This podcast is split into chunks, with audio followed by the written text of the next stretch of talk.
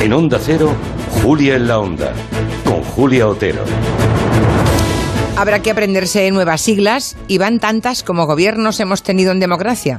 Las siglas son LOMLOE, que es la nueva ley de educación que se ha debatido esta mañana en el Congreso y que se va a votar dentro de una hora por la tarde.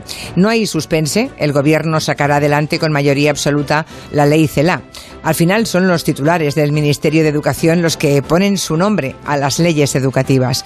No ha habido sorpresa en el debate de esta mañana. Como siempre que se debate sobre reformas educativas y van ocho leyes en democracia, pues hay confrontamiento entre derecha e izquierda.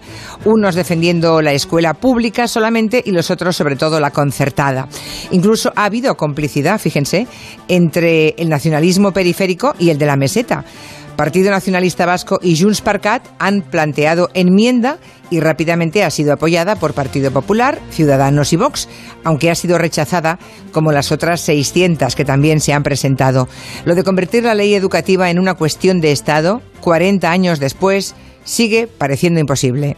Vamos a repasar los puntos más polémicos eh, de esa ley en el tiempo de gabinete y volveremos a lamentar que siga siendo una quimera tener alguna vez un marco consensuado para educar a niños y jóvenes, una propuesta que sobreviva a los sucesivos gobiernos. Veremos qué opinan Ignacio Guardans, Noelia Adánez y Fernando Iwasaki.